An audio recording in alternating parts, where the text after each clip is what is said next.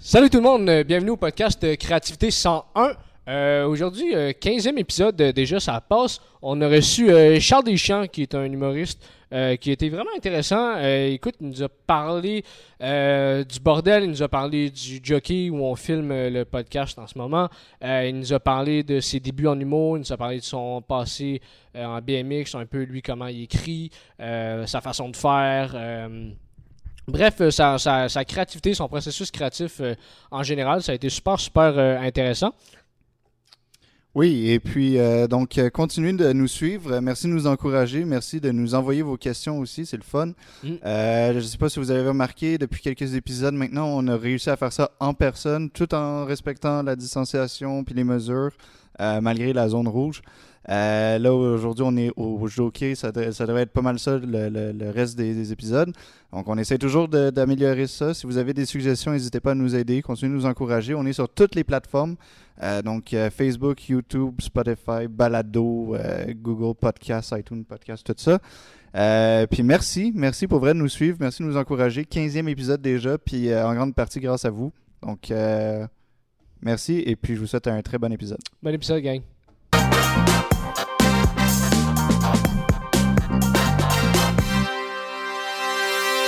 Salut tout le monde, bienvenue à Créativité 101.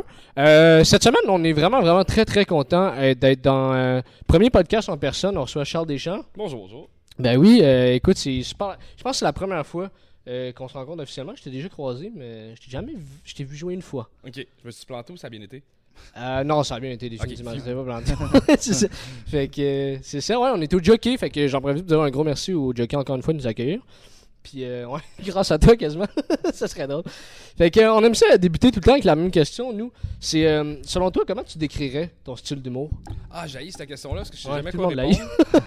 Euh, J'aime beaucoup aller dans l'humour noir sans être catégorisé là-dedans parce que je fais des numéros qui sont pas nécessairement élevés ou rien de ça.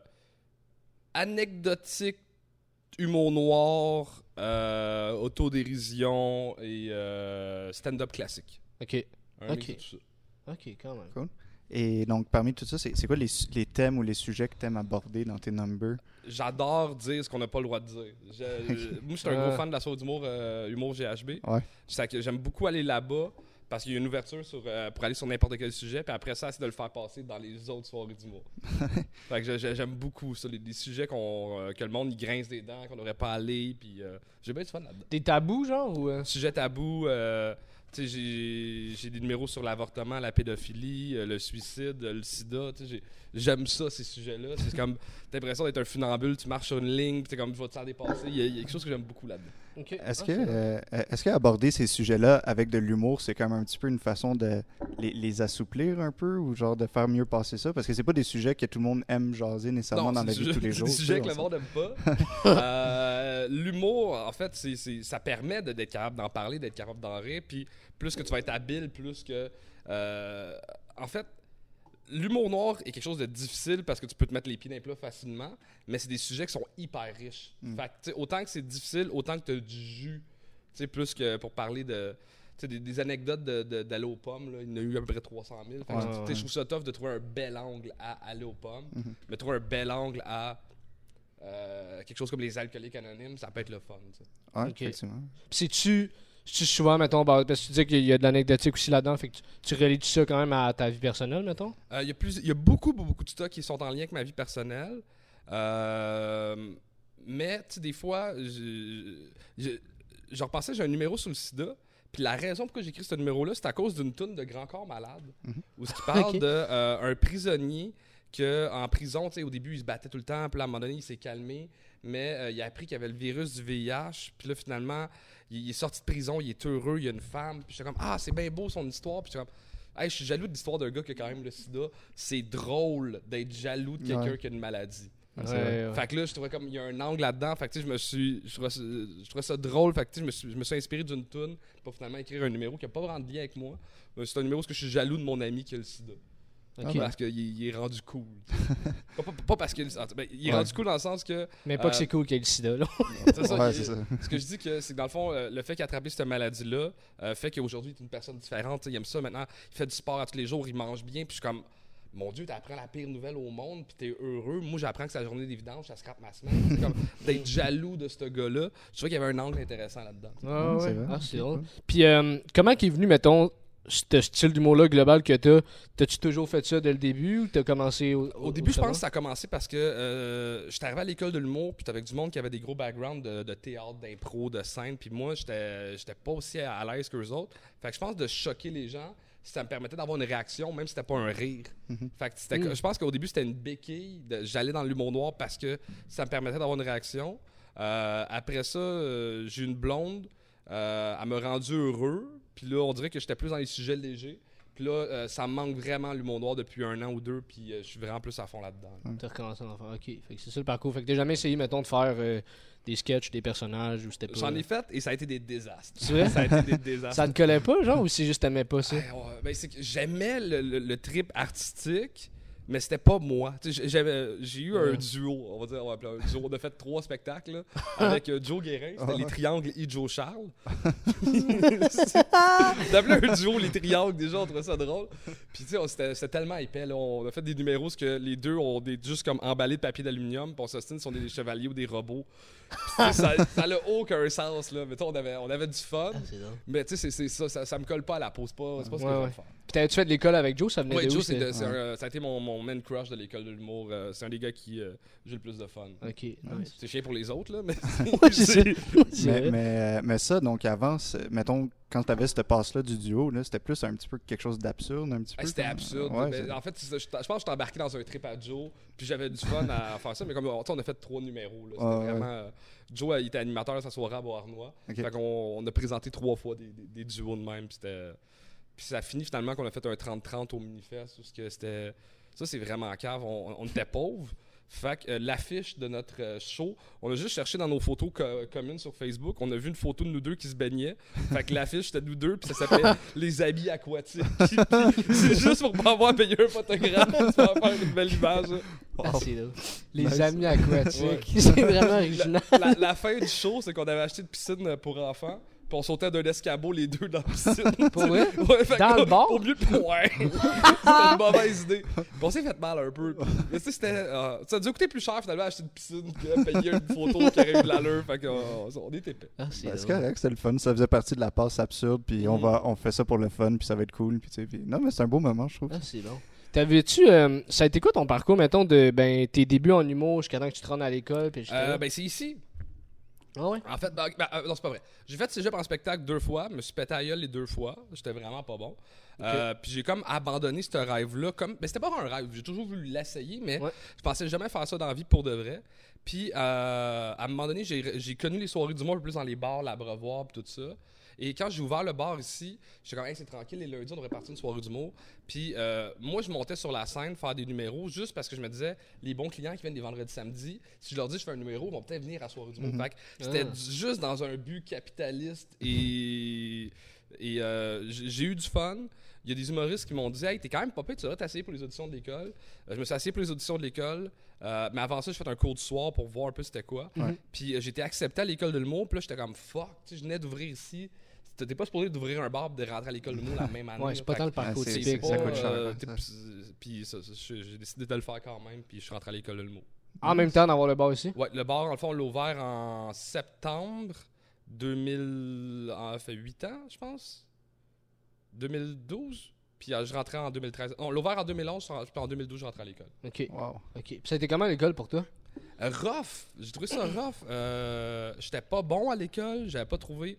euh, J'étais bon pour écrire des jokes. Ça, euh, Rapidement, j'ai compris que j'avais une force là-dedans. Mais sur scène, ça marchait pas. J'avais pas trouvé encore qu'est-ce qu'il fallait que je fasse. Je comprenais pas. Je comprenais pas la, c'est quoi faire un numéro. Je savais écrire des jokes, mais c'est tout. Fait que j'ai eu beaucoup de misère à l'école sur performer puis être bon. Puis je suis un gars qui est très compétitif. Fait que euh, j'ai perdu beaucoup confiance en moi à l'école. Puis ça a pris une couple d'années pour que je regagne cette confiance-là de comme, hey, t'es pas mauvais. Ouais. Hmm, Ok, ok. Fait que quand t'as fini l'école, t'as- mais t'as-tu arrêté parce que t'étais découragé ou t'avais continué? Ah non, j'ai toujours continué, mais moi, euh, j'ai toujours voulu faire mille affaires en même temps. Fait que, mettons, là, ça fait six ans que je suis gradué. Euh, dans ces six ans-là, j'ai ouvert le bordel. J'ai essayé de faire de la gérance, j'ai essayé de faire de la prod. J'ai produit plein de soirées Ok, d'humour. ok. J'ai fait du booking pour des festivals. Fait que, tu sais, j'ai comme vagué dans plein de sphères. Puis là, je te dis que ça fait peut-être un deux ans que je me concentre vraiment plus sur le stand-up puis le, Mhm. le stand-up. J'ai aussi euh, fait euh, pas mal de gigs d'auteur. euh, J'écris pour des humoristes, un peu pour la télé. puis, Tu le fais-tu encore? Ouais, j'ai encore un peu, mais là surtout parce qu'on a, d'autres affaires. Je fais encore des petits contrats comme ça pour le fun. Ok, nice. Puis c'est comment, mettons, la... comment tu vois la, la différence de ton rôle là-dedans entre quand t'es auteur versus quand tu fais ton stand-up à toi? Ce que j'aime quand je fais des gigs d'auteur, c'est que, euh, mettons, moi, mon personnage de scène, il est bon pour faire des push-ups puis des set-ups. tu sais, Dans mon entraînement de, de, de, de joke. Mais là, quand j'écris pour d'autres mondes, je suis obligé de travailler d'autres muscles humoristiques. Mm. Comme des jokes qui marchent pas nécessairement, avec moi. Comme j'ai travaillé un peu avec Rosalie Vaillancourt, puis c'est tellement pas le même style que moi, c'est Ouais. tellement pas les mêmes jokes que moi vrai. que quand je brainstormais un peu avec, c'était comme crime, c'est le fun, ça fait travailler d'autres muscles. Je, trouve- Puis je pense que c'est important de, pour moi en tout cas, de toujours continuer à écrire un peu pour d'autres mondes, juste pour travailler ce muscle-là, puis pas rester comme figé dans le même style tout le temps. Ok. Ça te permet, je pense, d'évoluer comme euh, auteur et humoriste. Ouais, ouais, ouais. Ok. Puis ton processus créatif, il est-tu le même, mettons, euh, tu sais, quand t'arrives devant un processus texte créatif, là, c'est que j'attends une heure avant mon deadline. Pour vrai? Puis là, j'ai pas le choix de remettre de quoi, puis là, je sors des affaires. Je suis vraiment dernière minute, je je devrais pas le dire, mais je suis un peu. euh, j'ai besoin de deadline dans la vie pour être performant, mais je m'arrange pour me mettre des deadlines moi-même. Euh, J'aime beaucoup l'écriture automatique. J'ai un programme, je vous montrerai sur mon ordi, qui s'appelle euh, Flow State. Euh, je pense que ça coûte 5$. Puis euh, c'est un programme que tu décides, mettons, OK, je vais écrire une demi-heure. Puis là, tu écris pendant une demi-heure, mais si tu arrêtes d'écrire, tu perds tout. Oh shit. Fait que tu peux pas répondre au téléphone, tu peux pas euh, ouvrir Facebook. C'est comme. Je pense que c'est 4 secondes ou 5 secondes que si t'écris pas. Tu sais, tu peux au, au pire peser sur espace, comme. Puis, mais faut que tu sois comme. Mais t'as limite ouais. même pas le temps d'aller pisser, en fait. T'as zéro, t'as- t'as 5 secondes. Prévoir. Fait que, tu. Puis ça m'est arrivé, mettons, des fois, mon téléphone était connecté sur mon ordi. Fait que là, ça sonne dans mon ordi. Puis là, je suis comme fermé. Puis là, j'ai tout perdu. Comme le 25 minutes d'écriture automatique. Oh que j'ai non. Puis, et tu peux pas l'enregistrer rien. Fuck. Tu peux faire un print screen rapidement. Mais Ouais, ouais. Sinon, non. Là. Tu peux Oh pas my dire, moi, God. j'avais écrit de quoi de bon, je m'en vais Ouais, le c'est retrouver, ça. pas en tout. Partout, partout. Fait que t'es obligé de. de... C'est que ça, je le fais souvent. Euh, surtout, moi, j'aime beaucoup quand, mettons, je dois, je dois écrire un nouveau numéro. Partir de, de, de l'écriture automatique, c'est euh, quelque chose que j'aime. Tu connais-tu les jeux genre euh, sur euh, jackbox.tv, mettons, les qui plashent ces affaires-là? Euh, on m'en a parlé. Euh, c'est un peu. Il donne une prémisse, tu dois trouver le punch. Ouais, Ouais, ouais, genre. Ouais, exact. j'entends Ouais, Il y en a un que c'est ça. Il y en a Mm. un autre que. Ah, je me rappelle plus l'autre, c'est quoi? Je sais qu'il y en a un deuxième, j'ai un ami qui, qui a les jeux. Mais Quiplash, c'est ça. C'est, mettons, ils vont, il t'a la prémisse, puis là, tout le monde sur son, or- sur son cell ou son ordi est connecté, puis tu punches dessus. Mhm. Puis c'est fucking absurde. que, euh, ouais, ça C'est le ressemble. genre d'affaire que j'aime. Ouais, c'est ça. Ouais, ça, j'allais dire. euh, Mais- C'est peut-être une affaire que t'aimerais, mais. Ouais, excuse Léo. Tu, tu, tu fais ça pour tes numéros ou tu fais ça pour même quand t'écris pour d'autres Euh, personnes ou de quand la télé? Pour d'autres mondes, ils vont déjà me donner un numéro plus à Ouais, repuncher. à repuncher, ok, ouais. Fait que là, c'est plus facile euh, d'y aller sans l'écriture automatique. Là, Mhm. Tu peux vraiment juste trouver. J'aime beaucoup marcher pour trouver des idées. Ok. Fait que ça, je trouve que ça te libère. euh, on dirait que tu s'en vas dans une autre zone de ton cerveau. Il y a quelque- chose de très le fun là-dedans. Mhm. Marcher pour trouver des bonnes idées. Une petite, Ouais, ouais, une petite ride de BMX de temps en temps. Tu aussi, ride de. BMX. Tu fais-tu. Ben, dans- tu décris-tu plus, mettons, as-tu plus de, facile à, pun- à- de facilité à puncher que, mettons, à structurer ou à trouver des prémices ou des angles? C'est quoi, mettons, tes forces là-dedans? Euh, je suis bon pour trouver des angles. Trouver, euh, j'aime beaucoup le- le- dans le cinéma classique trouver un angle intéressant. Mhm. Je suis bon pour trouver des punchs. Moi, tout ce qui- mes, mes grosses faiblesses, c'est tout ce qui est euh, mise en scène, jeu, les act-out. Je, je comprends pas un act-out. Pour moi, s'il n'y a pas de joke à la fin, pourquoi tu parles fort? Pourquoi tu bouges? Je- je- c'est quelque chose qui rentre pas dans mon cerveau. Tu sais, comme je suis- Dans mon stand-up, il n'y a pas grand moment où est-ce que je crie, où est-ce que je bouge, où est-ce que je joue quelque chose. Mhm. Je- puis je dis pas que c'est pas drôle, juste que moi, c'est, vraiment une de, de mes faiblesses. Ok. Ouais. Ah, je comprends. C'est nice. Euh, ton, ah, on a glissé un petit mot tantôt, mais pour ceux qui savent pas, tu as un parcours de, de- Tu faisais du BMX de façon professionnelle Ouais. dans une autre vie. Euh, moi, je me doute que ta compétitivité vient de là. Euh, ouais, ben, euh, je pense que c'est de naissance. J'ai toujours été un Ouais. peu mauvais perdant, puis mauvais gagnant aussi. Ouais. Mais c'est quoi, mettons, les autres affaires que entre le BMX puis le stand-up, c'est quoi, mettons, les similitudes ou les différences, tu sais, on le sait tous, mais c'est quoi les similitudes là-dedans qui t'ont aidé? Euh, dans le BMX, un peu comme dans le stand-up, t'as pas d'équipe, t'as pas de coach, t'as pas de. Fait que, si tu veux devenir bon, c'est que par toi-même. Fait que c'est- toi qui dois se donner un coup de pied dans le cul. Fait que, tu sais, l'humour, je le vois un peu de même. Tu sais, il y a- oui, t'as peut-être un gérant en humour, mais tu sais, c'est- si t'es pas de te botter le cul toi-même, t'iras pas loin. Fait que, tu sais, je trouve qu'il y, a il y a quelque chose de très euh, similaire. Quelque chose dans la liberté aussi que euh, en BMX, en skateboard, ces sports-là, c'est très libre. Tu fais ce que tu veux, où tu veux, le nombre de temps que tu veux. Tu sais, C'est c'est pas, c'est pas fédéré. Puis dans l'humour aussi, tu sais, je trouve que sur scène, tu as une belle liberté. Tu peux faire. euh, tu sais, tu peux faire autant quelque chose de super absurde que de super euh, classique. Mhm. J'aime beaucoup ce ce champ de liberté-là. Ok.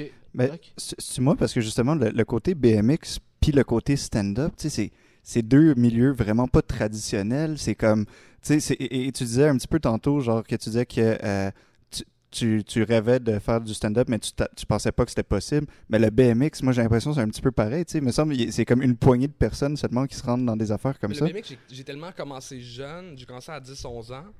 Puis euh, c'était pas vraiment possible de gagner sa vie avec ça. Puis à Mm. 17 ans, j'ai pas eu un gros contrat. Fait que c'est arrivé un peu comme par hasard, mais tu sais, dans, dans ma tête, vu qu'il n'y a pas grand monde qui gagne leur vie avec ça, je suis rentré au cégep pour faire euh, gestion de commerce, Mhm. pour ouvrir un magasin de vélo, puis que ma vie allait toujours avoir un lien avec le BMX. Ah. Puis finalement, euh, j'ai pas fini le cégep, je suis parti en Asie faire des spectacles, puis tout ça a chamboulé ma vie. Ouais. Ok. Ok, Ah, C'est quoi qui a fait que tu as décidé de lâcher le BMX Trop pour. de blessures. Ah. J'ai euh, quasiment une vingtaine de commotions cérébrales, j'ai des problèmes de poignet, d'épaule, de genoux, je suis euh, je suis un peu scrap. Ok, ouais, je comprends. Mais Ouais. peut-être que ça t'aide à faire de l'humour, justement, d'avoir Ouais. une commotion cérébrale. Peut-être. Mais ouais, peut-être que ça m'amène dans des Tu vois sûrement le euh, monde différemment des autres à force d'avoir 20 commotions. mais- Ah, c'est c'est bon, mais. euh, Fait que donc, là, quand t'as t'as- t'as lâché. Dans le fond, si t'aurais pas lâché le BMX, t'aurais-tu fait du stand-up? Eh ben, honnêtement, le stand-up, était- dans le fond, euh, je faisais, je travaillais un peu dans les bars pour payer mes voyages pour les compétitions de BMX. Ok, Puis euh, moi, je refus- je l'ai pu vivre chez mes parents. Fait que, tu sais, à 17 ans, je suis parti de chez nous à peu près. ok. Fait que, tu sais, j'ai toujours travaillé un peu dans les bars pour tu sais, euh, faire de l'argent. Euh, quand j'ai lâché le BMX, je suis devenu gérant d'un club qui s'appelait le Diable Vert. Vous êtes un peu peut-être trop jeune pour connaître ça. Euh, Puis, à un moment donné, j'ai donné ma démission du Diable Vert parce que euh, c'était plus un bar dansant, plus ça devenait vraiment plus un club, club discothèque, puis je me retrouvais pas trop là-dedans, j'étais pas heureux. Fait que euh, j'ai donné ma démission, euh, puis je suis passé devant ce bar-là, puis j'ai fait un offre d'achat. Ah, ouais? Ouais. T'avais quel âge? J'avais 23 ans. Ok, quand même. L'histoire est vraiment drôle.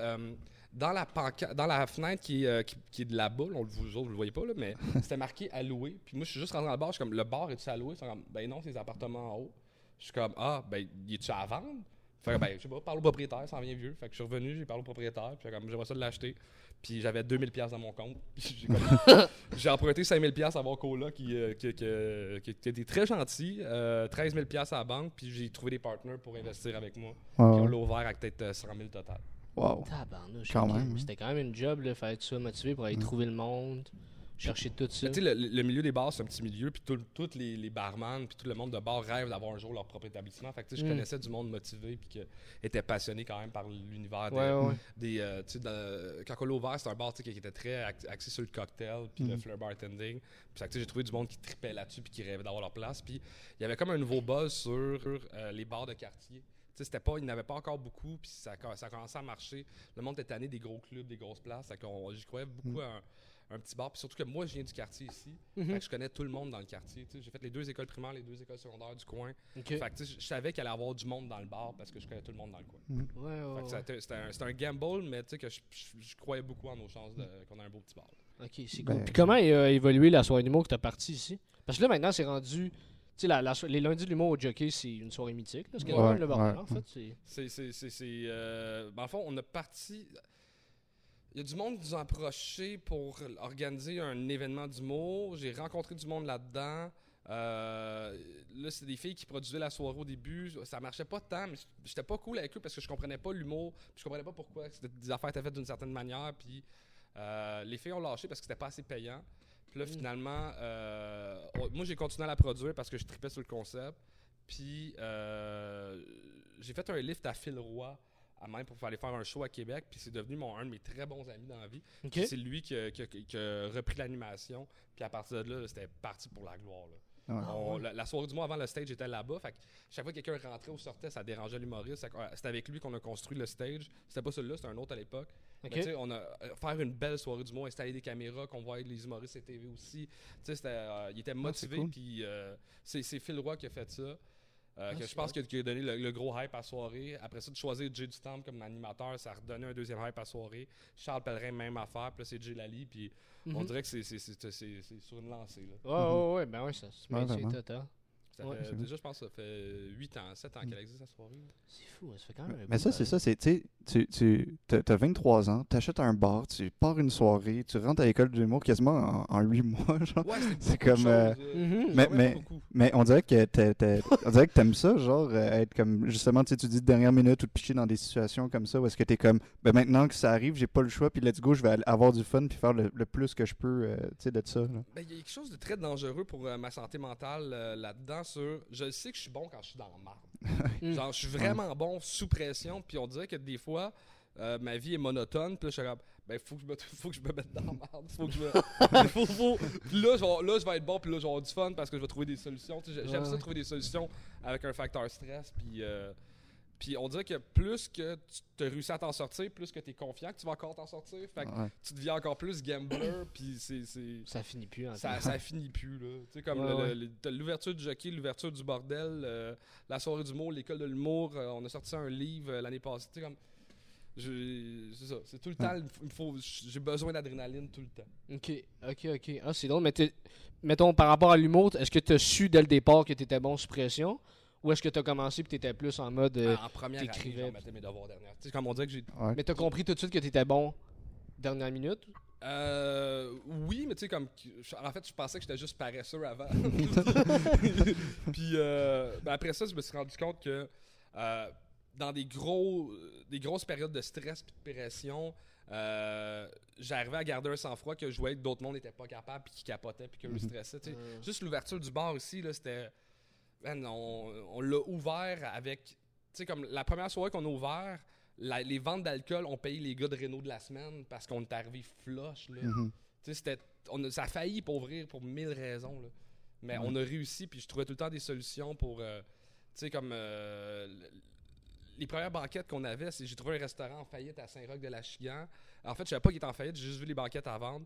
Euh, J'étais allé déjeuner avant, puis la fille du village, elle m'a dit Ah, le restaurant, ils le détruisent la semaine prochaine. Fait que moi, je savais que le gars, il devait les vendre aujourd'hui. Fait que, tu sais, Mm. des banquettes qui valaient 5000, je dis Gars, moi, je partirais 500$ par jour, je te donne 500$, puis j'ai prends, c'est rien. Mhm. Ouais. Il n'y a pas eu le choix. Mais tu sais, j'ai économisé sur plein de petites affaires de même, Ouais, ouais. sur trouver des solutions. T'as été chanceux en quelque sorte, t'es tombé Les, sur- les- les lampes, là, tu sais, ça a l'air d'être des lampes super déco cool. C'est c'est hein? des, c'est des culs de poule de cuisine qu'on a cacané noir. Ah, Ah ouais, pour vrai? Ouais, c'est juste ça, tu sais. c'est- ah ben oui, c'est vrai. Toujours trouver des solutions pas chères, puis le fun, puis. euh, C'est devenu 10 ans. Mais tu dois être content, en fait, quand tu regardes, mettons, le bar aussi, puis tu dis qu'ils ont gardé la soirée d'humour, qu'ils ont gardé bien des affaires qui... Ah, le bar, il est vrai. Je, je le trouve vraiment beau encore. là. Ouais, ouais. Ah ouais, non, clairement. C'est très cool.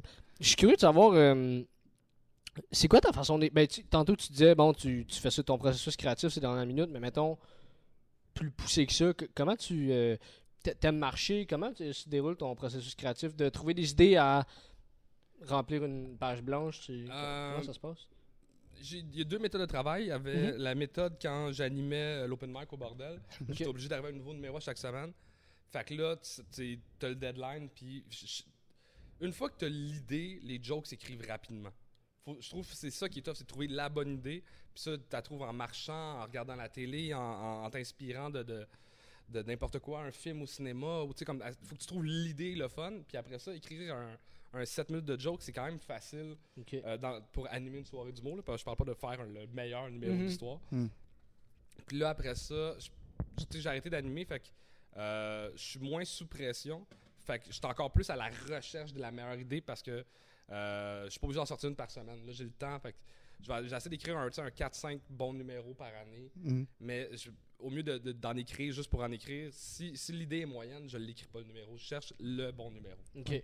Puis quand, quand tu, euh, quand tu vas roder ces numéros-là que tu as écrits, Ouais. est-ce que. Parce qu'il y en a beaucoup qui, euh, euh, qui, qui, les écrivent sur scène un petit peu, tu sais? Genre, ils savent de quoi, où est-ce qu'ils vont parler, ils savent où est-ce qu'ils s'en vont. Il y en a d'autres qui écrivent vraiment un texte bâti, quasiment fini, puis ils vont juste le tester. Comment tu fonctionnes, toi? Euh, moi, je suis un mix des deux.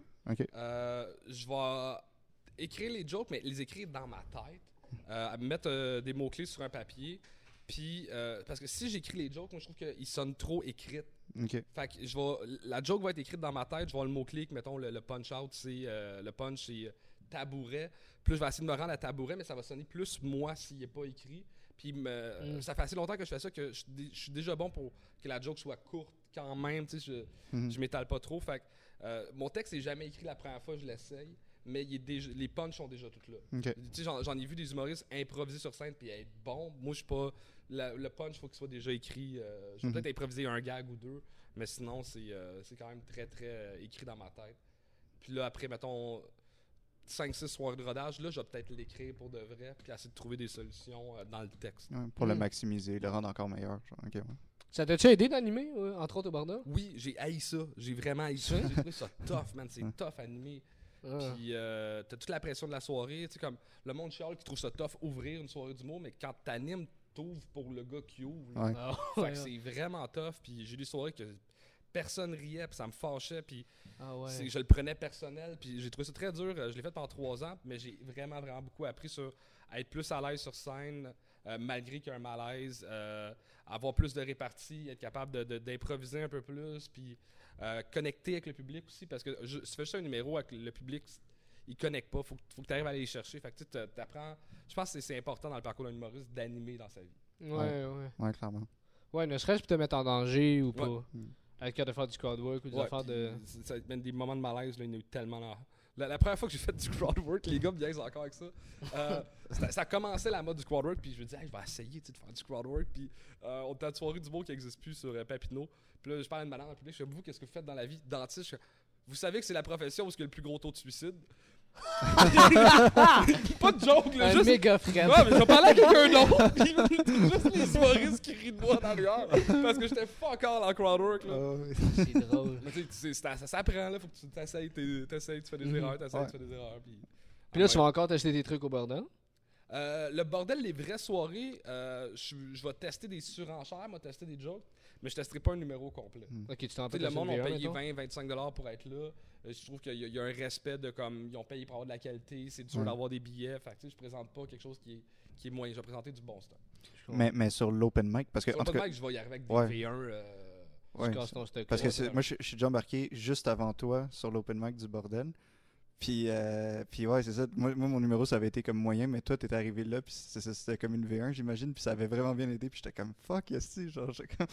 ça Il fait genre. plus Il de y a quelque que chose de weird dans la première fois que tu fais un numéro. Ouais. On dirait que l'énergie du désespoir fait que le, tu y crois, tu veux tellement que ça marche, puis des fois, tu vas tout casser la première fois que tu fais un numéro, puis la deuxième fois, ça marchera plus, puis tu Ouais. comprendras pas pourquoi. Ouais, ouais. C'est c'est vraiment Ben, weird. L'énergie du désespoir C'est et l'expérience Ouais, aussi. C'est vrai, ça. C'est Ouais. vrai. Maintenant que tu dis, ça m'est déjà arrivé, moi, avec faire un number. On dirait que t'es excité de le faire, t'es confiant, t'arrives, ça marche, tu y crois, tu le fais la deuxième fois. Ça marche plus. Trop confiant peut-être, puis là, ça Ouais. marche plus. Ouais. Ouais, C'est chiant, C'est ça, une quand même. science un peu weird, l'humour. Comme... T'as des, des, des gags que tu fais comme mathématiquement, le gag est parfait, l'angle est bon, ça rit pas. Mm. Ça rit pas, puis. Puis des fois, t'as t'as un bon gag que ça rit tout le temps, ne rit pas. Des fois, il y a des gags que tu comprends même pas pourquoi ça rit, puis ça rit, puis t'es comme. C'est- c'est- c'est- C'est c'est une drôle de science. Ouais, ouais. Euh, on, on a fait un autre podcast où euh, c'était avec Simon Gouache, puis il nous parlait de l'importance de la coopération justement en humour, puis d'avoir des amis, tu sais, pour t'aider à writer ou etc. Toi, y a-tu du monde, mettons, avec qui tu collabores, que tu vois que c'est important, mettons, par rapport à tes jokes ou à ton jeu ou... J'ai j'ai jamais trouvé ma perle de, de, de, de, de, partnership d'auteurs et tout ça. Euh. Il n'y a, pas beaucoup d'auteurs qui m'ont donné des jokes dans ma vie. J'ai peut-être Mhm. 3-4 jokes que c'est du monde qui, m'ont donné. Euh, je suis très picky sur mon choix de joke. Euh, mais je pense qu'à l'école de mots, ils appellent ça ta garde rapprochée. Mm. C'est important d'avoir un cercle d'amis. Euh, J'essaie de me rappeler du cours, c'est loin, là, mais il faut que tu aies un ami qui soit ta cheerleader. Fait que même quand ça va pas, elle va te cheer- il va te cheer up. C'est comme, tu sais, vu que c'est tough mentalement, ce métier-là. Ouais. Euh, faut que tu aies ton ami qui est honnête et brut pour quand que quelque chose est mauvais, puis tout le monde te dit que c'est bon, puis que lui Ouais. va te le dire que c'est crissement de la merde. euh, il faut, que tu aies ton, ton, ton cercle de même en humour de- d'amis qui vont t'aider, qui vont euh, qui vont t'entourer, qui, qui vont te, te, te motiver. Fait que, c'est c'est important ce cercle-là. Hmm. Pas nécessairement juste au niveau de l'écriture, mais au niveau de la vie d'humoriste, c'est une vie de solitaire à l'os. C'est le fun d'avoir des amis qui comprennent euh, Mhm. c'est quoi cette vie-là. là. C'est vrai. Hmm. Ouais, ouais. Puis euh, quand, quand tu écris, tu parlais tantôt de tes contrats d'auteur, là, Ouais. tu préfères-tu écrire pour des humoristes ou pour des shows de télé puis des affaires comme ça? Euh, ben, je suis un gros, gros fan de stand-up. J'aime beaucoup écrire euh, du stand-up. Mais là, dernièrement, j'ai écrit euh, une pub pour un jeu de société. euh, puis je, livrais des super bonnes jokes. C'est comme, oui, mais c'est pas ça qu'on veut. Puis comme, Ah, il a raison, c'est pas ça qu'il veut. Je comprends. Mais tu sais, fait que je trouve Mm. ça gossant un peu plus des fois. Mm. Euh, écrire pour la télé, moi, j'aime ça beaucoup faire des jokes heavy. Fait que je me- je- ça me Ah gosse ouais. de me faire dire non, non, non, non. Puis comme la joke est bonne, puis non, on peut pas dire ça. Puis, euh, fait que, tu sais, il y a ça qui gosse un peu. Mais c'est pour ça que je, je préfère écrire pour euh, d'autres humoristes. Ouais, ben, je pense qu'il y a quelque chose de plus personnel aussi. Puis, tu sais, veux, veux pas, c'est que c'est du monde que tu connais normalement aussi un petit peu déjà personnellement, je Ouais. veux dire, tu sais. C'est rare que ça soit juste quelqu'un qui te connaît pas puis qui est comme, moi, j'aimerais ça que tu m'écrives, euh, tu sais. Fait il y a comme une belle relation puis ça permet de développer des trucs après aussi. euh. Mhm. Ouais, définitivement. T'as-tu. euh, ben, je t'ai vu une fois sur scène, mais je te connaissais pas, fait que j'arrive pas à voir. T'as-tu un personnage de scène? La définition de personnage de scène, euh, tu sais, mettons, il y a du monde qui ont des personnages Ouais, de scène. ouais, ouais. Moi, je pense que c'est. Sur scène, je suis très proche de moi, peut-être un peu plus maladroit, un peu plus baveux, Hmm. un peu plus. euh, Ouais, je te dirais que c'est ça. Un peu plus maladroit, un peu plus baveux, mais sinon, je pourrais pas dire que c'est- c'est un personnage de scène. T'as pas exagéré Mm. un truc, mettons. Pas, de fou, pas de euh. temps. C'est quand même très proche de moi. Là. Ok. Puis tu l'as trouvé, tu l'as trouvé comment Je pense pas que je l'ai vraiment encore trouvé. Pour vrai? Ouais. Tu t'attends à trouver de quoi que tu vas faire Ah, je pense que c'est plus Ben, ça. je pense que ça, ça se clarifie tout le temps avec les, les années d'expérience, mais j'ai travaillé avec euh, une metteur en scène à un moment donné que j'ai beaucoup aimé qui s'appelle Daniel Fichot. Puis Ok. elle, m'a dit ton clown humoristique, Charles, c'est que t'es. euh, elle a juste vu un numéro, puis elle m'a dit ça, puis j'étais comme c'est vraiment moi. Elle m'a dit t'es, t'es un gars super intelligent, mais tellement paresseux que tu trouves la meilleure solution qui va te faire le moins travailler, qui est une solution brillante, mais qui va finalement juste te mettre plus dans la marde. Puis là, j'étais comme, oui, c'est, il y a beaucoup de mes numéros, c'est que voici un problème de société ou un problème dans ma vie, voici la solution que j'ai trouvée. Puis là, le monde fait comme, c'est bien con comme solution, ça marche, mais c'est vraiment cave, mais ça finit par me mettre plus dans la marde. Dans... Fait que tu sais, c'est Ouais. c'est un peu toujours ça, mes numéros. C'est, C'est drôle ça. euh, Mais, mais surtout Ah. que, tu sais, ton personnage, comme on parlait, euh, à cause des sujets que, que, que tu parles, euh, il y a comme pas le choix d'être quelqu'un qui est quand même proche de toi, tu sais, parce que là, on, on sent vraiment que c'est comme personnel puis tout ça, parce que, tu sais, je veux dire, tu peux pas arriver puis faire comme, aujourd'hui, je vais vous parler du suicide, tu sais, c'est comme un petit peu... euh, parce que oui, euh, quand moi j'ai une sincérité sur scène qui me permet, mettons, de parler de, de la mort de mon père, du cancer de ma mère, puis le monde fait comme, il a le droit d'en parler, c'est vrai, Ouais. mais des fois, euh, le monde fait comme, ah, il pense vraiment ça, j'aime pas ça. Tandis Mm. que, mettons, un Anthony Jeselnik ou un Faf, que c'est vraiment un personnage-personnage, il peut faire une joke de, de- de vraiment élevé, puis monde fait comme, c'est un personnage, ce n'est Mhm. pas grave. Fait que, tu sais, c'est c'est des, des deux côtés, ça peut être utile et tough. Ouais. Mais c'est important pour toi de justement rester authentique, quitte à ce qu'il y ait des gens qui fassent connaître, tu sais. Ben pour moi, c'est- c'est c'est- c'est même pas un, un- un- comment dire, un but, c'est que c'est la seule affaire que je sais faire. Ok. Être sur scène. Tu sais, Je suis pas un ban- je suis pas un grand comédien. Fait que tu sais, jouer un personnage ou. Ouais. euh, euh, mais tu sais, qui qui fait vraiment du personnage? Euh, ben, je n'ai un en tête, mais il n'y a plus de carrière. Euh, sinon, euh, Pas tant que ça, tu sais, des, des, des, des personnages, personnages. c'est vrai qu'il n'y en a plus tant que Mettons, ça. à part justement Faf ou euh, Ouais. Frankie Laugh ou. euh, Mais je me rappelle plus qui. Ah, c'est Justine Philly qui a, dit, qui a dit ça dans le podcast. Elle disait Mettons, l'espèce de mode en ce moment des humoristes, c'est des personnages, mais comme pas de costume, Ouais. en quelque sorte, tu sais. Un trait exagéré de leur Ouais, tu personnalité. sais, tu ouais, vois que c'est pas eux, c'est un, peu les Mike personnages. Patterson un peu. Ouais, c'est Ouais, ça. ouais, c'est un bon exemple. Burger King? Ouais, c'est un bon exemple.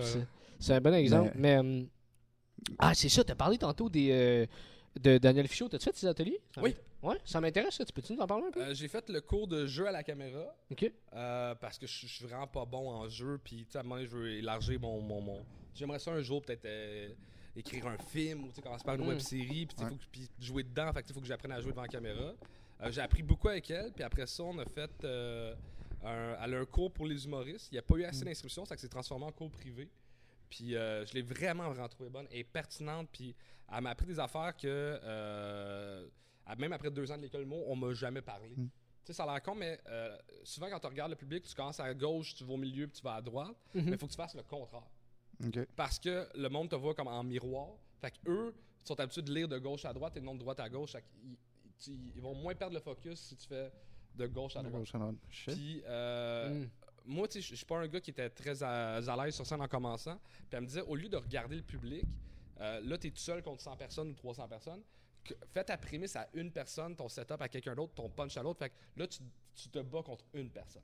Fait que ton niveau de Ah. confiance, ton niveau de prestance est vraiment décuplé parce que tu as juste l'impression de comme garde, c'est ça que je dis, ta ta ta ta ta ta, versus salut tout le monde. Tu sais, c'est Ouais. Ouais, moins ouais, toi Ah, devant c'est Wilfrid smart, ouais, Pelletier. Elle m'a donné plein de trucs de même que je suis comme crime, c'est elle- elle est pertinente, elle est bonne et, euh, beaucoup de respect pour ce madame. Sais-tu, c'était quoi le, le- le cours euh, Je pense que c'est, euh, interprétation ou quelque chose de même, c'est pas ça? Elle, elle- elle le fait genre une fois par année, puis c'est euh, spécial humoriste. Ok, c'est dédié à l'humour, euh, au stand-up. Ah, cool. Puis c'est une ancienne prof de l'école de l'humour. Ok. Puis, euh, Ah ouais, elle a enseigné à l'école? Elle enseignait à l'école de l'humour Ah, dans je les débuts. Puis euh, dans l'hypothèse, ce serait pogné avec l'école. Fait que euh, sont- elle est partie de son bar. Puis je sais pas pourquoi ils sont pognés ou euh, ou rien de ça. Ok, ok, hein, c'est cool. Mhm. Puis, euh, mais fait que tu l'utilises ça maintenant, Ouais. cette affaire-là maintenant, de, de- tu vas regarder quelqu'un pour ta prémisse. Ah ouais? Ah, Ça, c'est ça nice. marche vraiment beaucoup, je C'est nice. Puis je sais pas, t'as-tu déjà remarqué si y avait d'autres monde qui faisait ça? Euh, J'essaie d'y penser, puis moi, je... Ouais, mais j'en- remarque beaucoup euh, c'est des, des- des- des humoristes qui, euh, que j'aime souvent, ils ont l'air très euh, à l'aise sur scène. Hmm. Fait qu'ils vont tenir les regards plus longtemps que, mettons, quelqu'un qui est un petit nerveux qui va comme parler de même. Je trouve que ça te donne une prestance de prendre des pauses. Quoi, euh, Est-ce que vous connaissez Daniel Tirado? Oui, Ouais, oui, ben on l'a on reçu. l'a reçu, d'ailleurs. On, on l'a Il reçu est sur le podcast. vraiment bon. Très fort. Puis lui, justement, il prend son temps pour faire comme regarder quelqu'un, puis là, tu sais, faire son punch, puis continuer à le regarder comme j'ai raison. Tu sais, je trouve qu'il y a- il y a- Ah, ouais. Ça amène une belle prestance d'être capable de faire ça. Ouais, Ah, c'est puis il vraiment est une super espèce de- gentil ce gars-là en plus, il est très sympathique. vraiment ouais. cool. Ouais. Une confiance de genre, voici mon gag, puis c'est drôle, tu.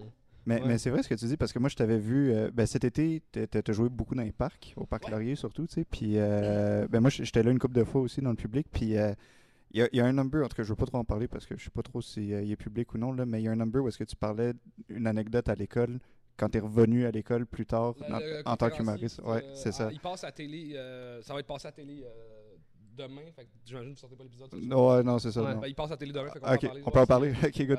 Euh, Ouais. ben ça, ben déjà, bon, le number était vraiment cool, là, mais, mais aussi, c'est vrai que je le voyais, là, maintenant que tu t'en parles, je le vois, euh, ton, ton jeu qui est vraiment plus comme, tu sais, calme, posé, puis une présence plus comme grind, grindé, là, un peu, là, Ouais, comme on dit, grindé, oui, c'est ça, puis euh, c'est avec un grinder. Ouais, Ouais. c'est pas autre chose. hein. groundé, puis, euh, puis ouais, non, c'est ça, ben ça paraît, puis le message passe aussi bien, sinon mieux même, puis c'était euh, sur un sujet quand même aussi, euh, tu sais, c'était Ouais, du suicide. une de- suicide. Ouais. Mais En tout cas, euh, mettons, l'histoire de ce numéro-là, Ouais. quand on tu que vous voulez parler plus de processus créatif, Mhm. euh, ce qui est arrivé, c'est que euh, l'anecdote est pas vraie, Ouais. mais est vraie. Dans le sens que c'est pas vrai que j'étais allé faire un spectacle à mon ancienne école secondaire. C'est que euh, ce monsieur-là, c'est un vrai conférencier qui fait des conférences. Puis euh, moi, il est venu à mon école secondaire. Puis il y a beaucoup de malaise que j'ai créé. Tu sais, comme euh, je suis vraiment parti à rire quand il a dit qu'il s'est tiré une balle dans la tête, puis qu'il est passé de là là, puis qu'il est devenu aveugle. Parce que. la- Attends, je pense que Ouais. c'est peut-être de toi que j'ai entendu cette affaire-là. C'est c'est ça, Léo. Parce que je te jure, je- euh, ça, ça, c'est drôle. Je, je raconte une anecdote à mes amis depuis un certain temps, Ouais. mais je pense pas que je t'ai entendu dire, mais c'est drôle que tu dises ça. Puis c'est une anecdote de c'est quelqu'un qui se tire, puis qui a perdu euh, La vue. la vue, puis Louis, je pense. Moi, j'ai juste perdu la vue. Ah, en tout cas, ben, je, je vais te laisser bref, comme, m- m- moi, je suis parti à rire quand il a raconté ça, parce que j'étais comme un pauvre gars, tu sais, il se disait, je suis pas capable de faire le job, pas capable de faire le blonde, pas capable de, me faire d'amis. Paul, Colin, ça non plus, je suis pas capable. moi, ça m'a fait rire, puis je suis parti à rire dans la classe, puis tu sais, même, ça crée un malaise solide. Ouais. J'ai essayé de rattraper le malaise, puis j'étais vraiment maladroit. Puis j'ai essayé de raconter cette anecdote-là sur scène, puis ça marchait pas parce que le monde sont comme, ça s'est passé il y a 10 ans. Ouais. Tu sais, t'étais jeune, c'est pas grave, t'as le droit de faire des Mm. erreurs. Fait qu'en 10 ans, ça s'est passé il y a un mois Ouais. en faisant un show dans mon ancienne école secondaire où ce que je posais d'être cool, puis finalement j'ai l'air pas cool parce que c'est- là que le- le- ça rajoute vraiment du drôle. Ah ouais, qu'en- en, jouant dans le temps, en disant que ça s'est passé plus dernièrement que le 10 ans quand j'étais au secondaire, Ouais. 15 ans j'étais au secondaire. Ah mon dieu, j'ai vieilli. 16 ans, 17. Ah, Ouch! plus que ça, je pense. Euh, moi, ça, moi, ça fait 10 ans, fait que Bon, ben, fait, euh, j'ai fini à 16, j'ai 33, fait. euh, ah, 15 ans. ouais. 17. Ouais. Ouais, c'est drôle. C'est- moi, c'est un de mes amis qui m'a raconté ça. J'espère, qu'il a, qu'il a pris de, de, de ton anecdote. C'était, justement, c'était un gars qui, était venu à son école primaire. Puis que ça, la prof, la, la, la prof invitait son frère à faire une conférence. Puis son, puis son frère, il avait essayé de se suicider. Puis euh, quand il s'est tiré, il, s'est enlevé le- la vision, puis Louis. Puis là, le genre de punch à ça, c'était que dans le fond, tu sais, le gars, il se suicide, puis il finit, il a une vie encore pire qu'avant qu'il se suicide, moi, ça me fait Euh, souvent, après avoir fait ce numéro-là, tu sais, je l'ai rodé, euh, ça fait longtemps que je fais ce numéro-là. Ouais. Euh, Il y a plein de monde qui m'ont dit Hey, je l'ai eu, ce conférencier-là, moi aussi. Ah, ouais. Je l'ai eu. Fait là, je, je sais pas si il, euh, il va l'entendre à la TV. Ah J'aimerais ça ouais, qu'il m'écrive. Ah, c'est- cool. c'est moi, genre. Ah, C'est ça c'est serait pour quelle cool. émission euh? Ah, c'est pour euh, le prochain stand-up. Ok. Ah oui, ok, ok, ouais, ouais, cool. Ah, c'est Ah. nice. Mais euh, c'est c'est drôle parce que là, tu dis, à un moment donné, tu as changé le format de comment tu racontais l'anecdote entre j'étais étudiant dans le cours, puis finalement, moi, j'étais sur un show après lui. C'est euh, c'est à partir de quand que tu t'es rendu compte qu'il fallait que tu fasses ce switch-là? Euh, ça, c'est en jasant avec euh, du monde, puis c'est peut-être comme dans. Je l'ai essayé 3-4 fois le numéro, ça marchait pas, puis des fois, c'est juste une petite affaire de même, puis là, c'est tous des, des, des- trucs que tu apprends à donné dans l'humour de qu'est-ce qui fait qu'un gag marche pas, puis des fois, c'est, c'est, c'est- ça s'est pas passé à toi, ou quand tu le dis, ça sonne pas bien, c'est plus drôle si quelqu'un d'autre le dit dans l'histoire. Fait que, Mhm. c'est, c'est plein de petits trucs de même que tu apprends à modifier pour que finalement une blague marche, qu'un numéro marche. Mhm. Euh, les lips dans le temps, c'est un, un bon truc pour que ça sonne plus. euh, Ouais, ouais, clairement, ouais. Puis c'est juste en jasant avec du monde comme ça que tu t'es t'as fait genre, waouh, ok, oui, c'est vrai, c'est peut-être une bonne idée si je change ça de même. Puis là, ça a donné euh, Ouais. le succès que ça donne aujourd'hui, finalement. Ah, c'est cool, ça, quand même.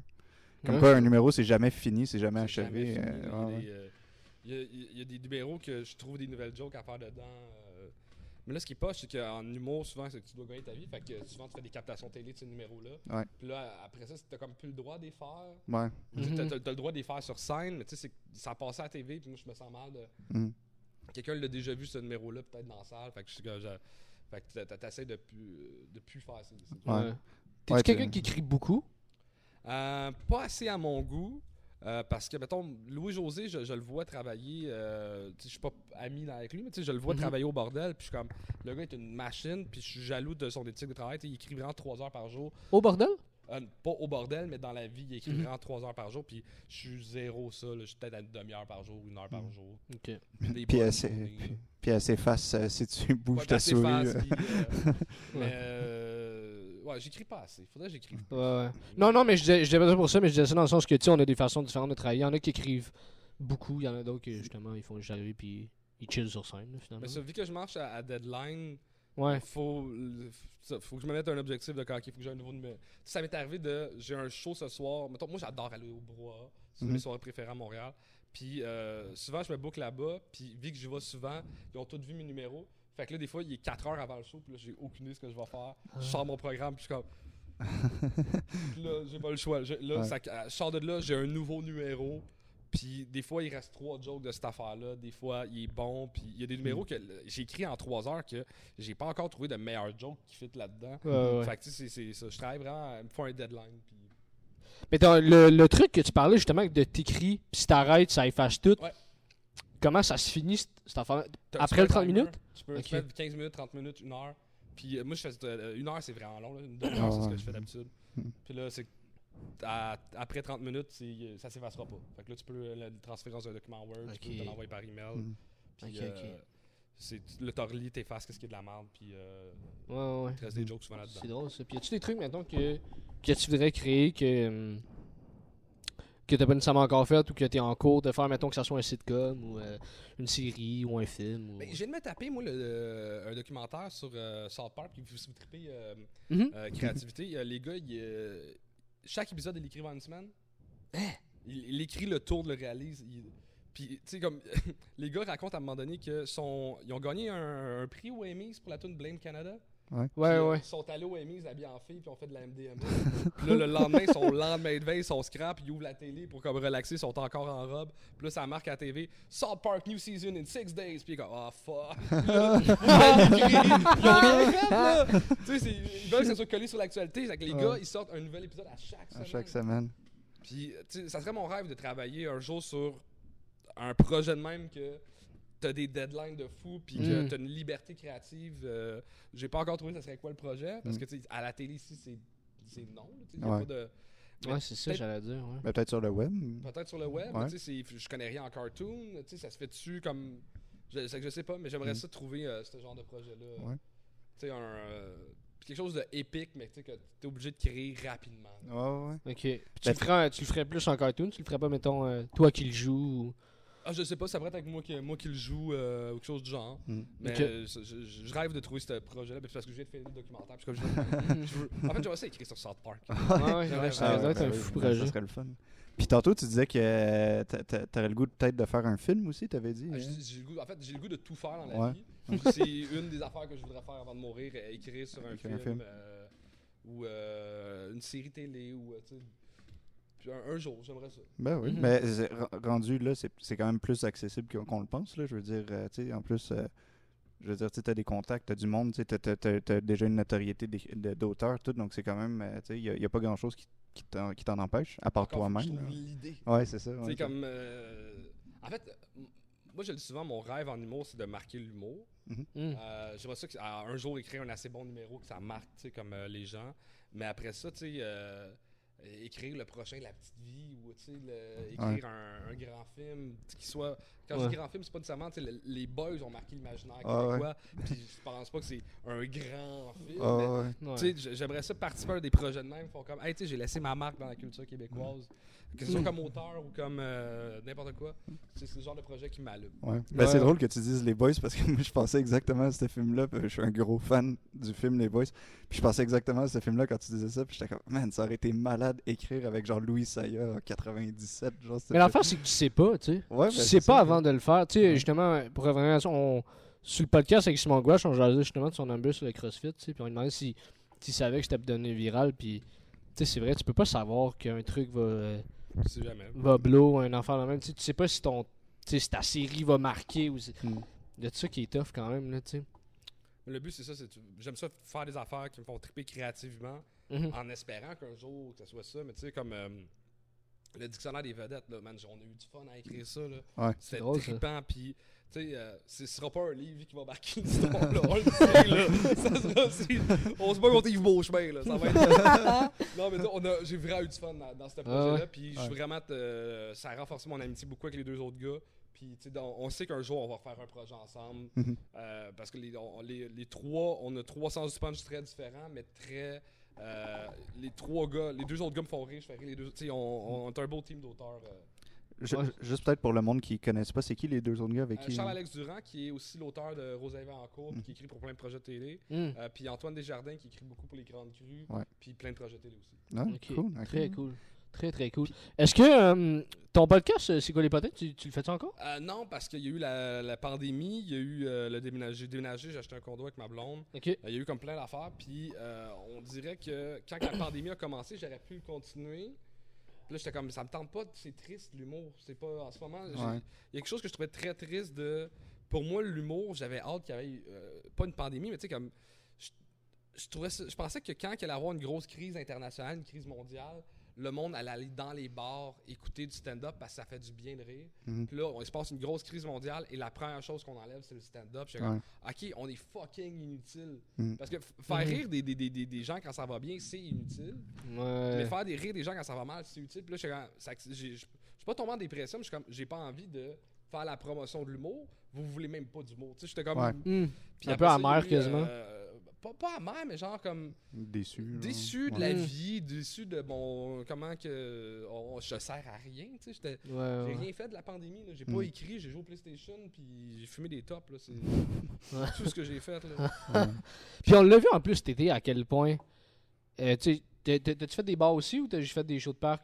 Euh, des bars, des shows de parc, j'ai accepté Ouais. toutes les gigs qu'il y avait. Ben, j'ima- fait que j'imagine que t'as vu à quel point le monde il voulait Ouais, le monde était content. sont hein. vraiment Ouais. Fait qu'elle est là l'absurdité de, de, de, de fermer ça parce qu'on on l'a vu à quel point à quel point le monde il voulait ça même dans un temps difficile puis l'espèce de crainte qu'on pensait que les gens allaient avoir euh, dans les bars ou euh, ben moins dans les parcs vu que t'es dehors mais surtout dans les bars puis finalement le monde était vraiment au rendez-vous là. Puis là, on sort un 28 jours, euh, on, on sent ça. Ouais. On va survivre. Ben, Ben quand oui. le podcast va sortir, il devrait y en avoir une coupe qui est passée déjà, là, de, de jours. Une coupe, de, une coupe du 28 On devrait être rendu Ah, à sais genre pas, 14. Ouais, Ou on va être rendu dans la zone euh, mauve parce que ça va être encore pire. La, zone brune parce qu'on va être dans la merde. Mais... Ouais, dans le genre, je sais pas. Mais, Mais- ouais, tu penses-tu, avec ce ce reconfinement partiel-là, tu penses-tu plus cette fois-ci vouloir pense être là, productif, genre? Ouais, là, j'ai envie d'écrire parce que, Mm. euh, sans tomber dans les potins, je sais pas quand ça va sortir, mais j'ai brûlé beaucoup de, de, de stock à télé euh, dans les dernières semaines. Fait que j'ai besoin de nouveau euh, de matériel. Fait que je vais, je écrire. Ouais, ouais. Ben, pour ton écriture, justement, euh, tu sais, tantôt tu disais que bon, tu trouvais tes idées puis ton inspiration en prenant des marches puis tout ça, mais t'as-tu des exercices ou t'as-tu des techniques pour genre libérer la créativité puis essayer d'avoir vraiment plus Euh, d'idées ou des gangs ou... Mets-toi dans une situation où ce que, qui te sort de ta routine. Mhm. C'est- on dirait que ton cerveau pense différemment quand il vit des affaires différentes. Mm. Fait que, tu sais, si. euh, tu sais, voyager, c'est quelque chose. En fait, voyager, c'est vraiment une belle manière d'écrire parce que euh, tu te rends compte qu'au Québec, c'est pas pareil qu'ailleurs. Fait que là, tu essaies de comprendre pourquoi on a certains comportements, puis pourquoi eux ont certains comportements. Ouais. Puis là, tu trouves une raison absurde pourquoi on a peut-être ces comportements-là. Puis là, le numéro s'écrit tout seul. Mhm. Fait que voyager ou juste pas nécessairement se rendre dans les endroits, mais écouter des films qui viennent d'ailleurs, écouter des, des séries qui viennent d'ailleurs, juste, je trouve que ça, c'est de déstabiliser ton cerveau. Ok. Hmm. Tu parles-tu de, de- ben, Moi, je trouve ça fascinant. il me semble. Moi, en tout cas, j'aimerais ça entendre ça, mettons. Tu sais, ton, euh, ton passé, mettons, de quand t'étais pro en BMX puis t'as voyagé en Asie puis tout, c'est malade, tu sais. T'en, t'en parles-tu dans ton niveau? Non, pas tant. J'ai essayé d'écrire un numéro. euh, En fait, mon numéro de tournée de l'école, c'était sur le BMX. Hmm. Puis c'était cheesy, c'était quétaine, c'était pas bon, là. Mhm. Euh, mais j'ai jamais trouvé de langue parce que je trouve que c'est quelque chose qui s'est passé à moi que le monde ne peut pas relate. Ouais. Hey, tu sais, Ouais, les vrai. quand on fait des tail whips, hein? hein? je trouve ça weird un peu. J'ai jamais trouvé de manière de, de le raconter.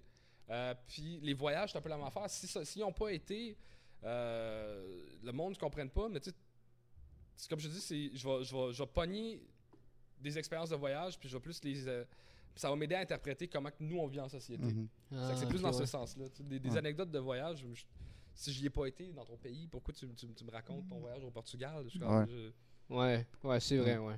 Ça se peut que je dis pas que tous les numéros de voyage sont pas bons. Je dis juste que pour moi, c'est je trouve ça dur de faire embarquer le public dans quelque chose qu'ils ont peut-être pas vécu, qu'ils Ouais. Ouais. connaissent pas. là. Ouais. Non, c'est ça. Puis il y, a de quoi de quand même de singulier à aller faire du BMX en Asie, mais, mais justement, ouais, Ben ouais oui. non, c'est sûr. Mais tu- il me semble, si, si t'es capable de le rendre accessible, par contre, c'est, c'est une drôle de, de réalité, Mm. pareil, là, aller en Asie pour faire tu sais, du BMX. tu sais. Ben, c'est c'est super original. Surtout, là, je veux dire, il y a combien de personnes qui peuvent dire ça, là, tu sais, Ben, à un moment donné, je, je vais- je vais- je essayer de réécrire là-dessus. Ouais.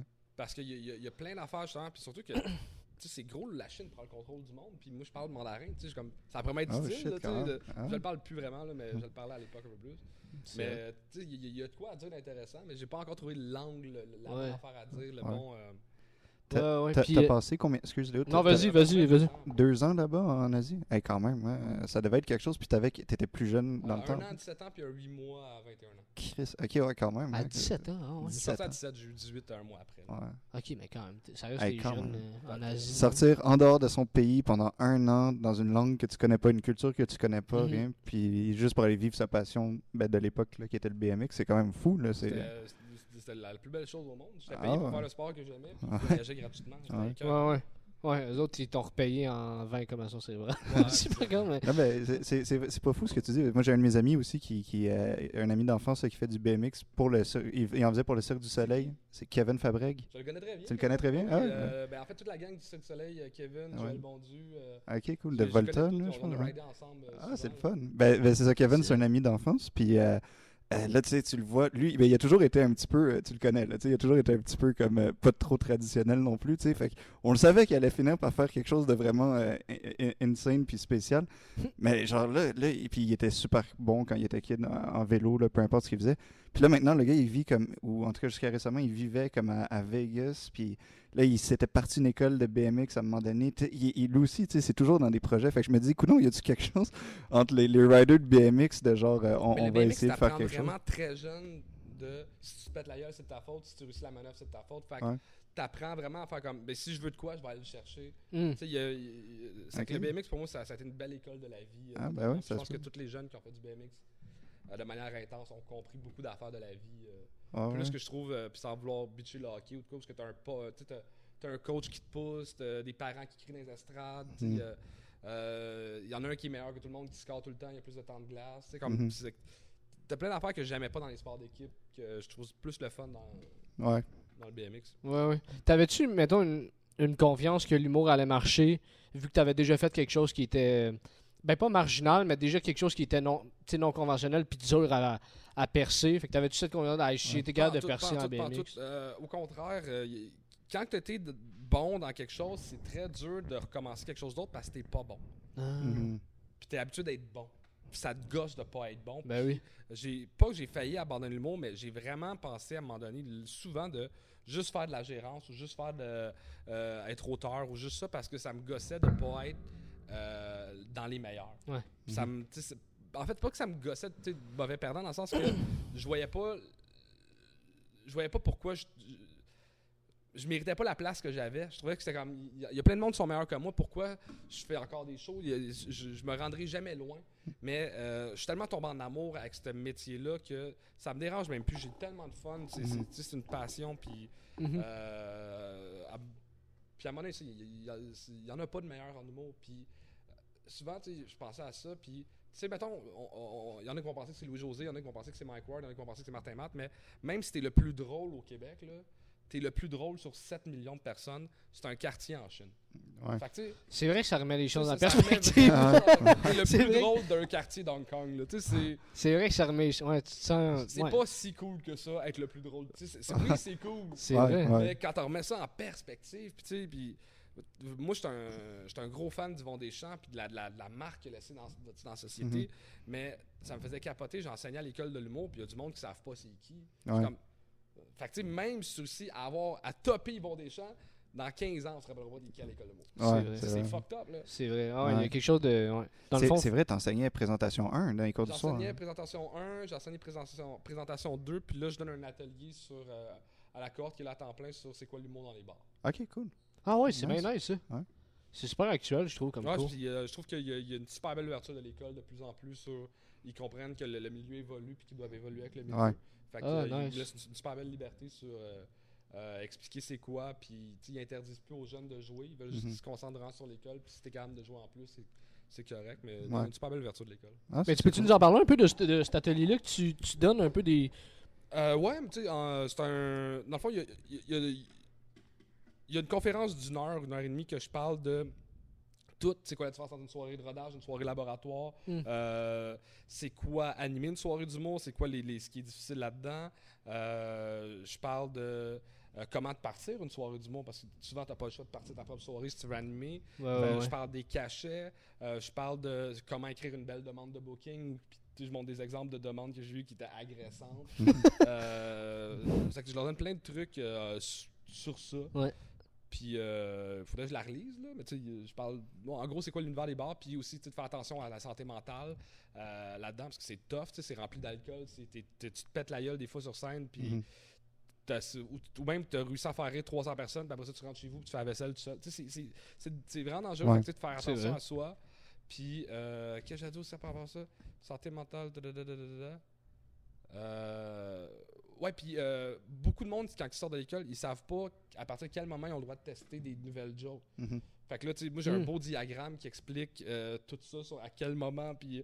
euh, Ah, c'est cool. puis j'explique aussi que tu as deux pans au métier d'humoriste. Tu le métier, le travail, puis tu le côté artiste. Mhm. Euh, puis là, est-ce que tu veux faire de l'argent ou tu veux être un artiste? Puis il y en a un que c'est, que, mettons, faire du corpo, tu t'en vas travailler. Faire un show, euh, faire ton show à toi, tu t'en vas faire de l'art. Mais avant d'être capable de gagner ta vie puis de te mettre à temps plein de l'humour, il va falloir que tu travailles puis tu te tapes des corpos. Fait que tu mets ton énergie où? Plus que tu mets de l'énergie sur le côté travail, plus vite tu vas pouvoir faire ça à temps plein puis t'améliorer pour avoir un beau côté artistique. Mais en même temps, tu sais, comme c'est, c'est, c'est là que c'est un, c'est un- Faut que tu prennes ton chemin là-dedans puis que tu sois capable de gagner ta vie, mais en même temps de faire des propositions intéressantes si tu veux être un grand artiste un jour. Mhm. Mhm. Ouais. Puis, Ouais. puis euh, selon toi, c'est quand le meilleur moment pour tester des jokes? Je sais que t'as pas ton diagramme, là, mais de tête, mettons. Euh, ben, ça dépend de plein de choses. Ça dépend de ton calibre, ça dépend de la soirée d'humour, puis ça dépend de combien de fois que tu vas à la soirée d'humour. Mais l'important, c'est que tu commences fort, tu finisses fort. Puis après ça, plus que tu as de l'expérience, plus que tu sais qu'avec une nouvelle joke, tu sais que tu peux commencer avec elle, même si c'est fort. Fait que, en sortant de l'école de l'humour, si tu as un opener puis un closer, tu peux tester 3-4 minutes dans un open mic, puis c'est correct. En fait, les open mic, je pense que tout le monde devrait pouvoir tester. Ouais. Mm. ça, moi, ça me faisait capoter de voir du monde arriver à l'open mic du bordel avec leur meilleur numéro depuis trois ans. Je suis comme, c'est un open. Ouais. Pourquoi? Même pour ceux qui commencent, mettons? Ben. Ben, si ça fait trois ans, c'est que tu commences plus comme vraiment. Ouais, trois, ouais, ouais, ouais, trois ans, j'avoue que. ouais. Ouais. Ce qui est vraiment triste, c'est que. Ah, je vais savoir de compter ça. Euh, Il y a souvent du monde qui venait à l'open mic du bordel puis qui espérait que j'ai book sur les vrais shows, fait qu'ils venaient faire leur meilleur stock. Mais souvent, ce qui arrivait, c'est que moi, mettons, j'étais un fumeur. Fait quand il y avait quelqu'un qui était vraiment solide, puis que lui, ça venait peut-être faire un numéro pour que je le voie et pour que j'ai beaucoup de bordel.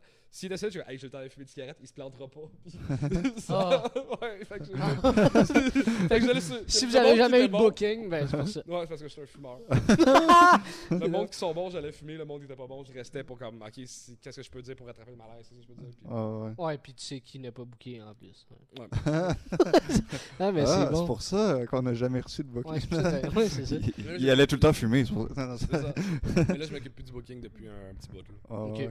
Ok, ok. à la retraite. Juste du stand-up. Ouais, ouais. Mais euh, parlons-en du, du bordel un peu, ça, ça m'intéresse parce que t'es un des copropriétaires. Ouais.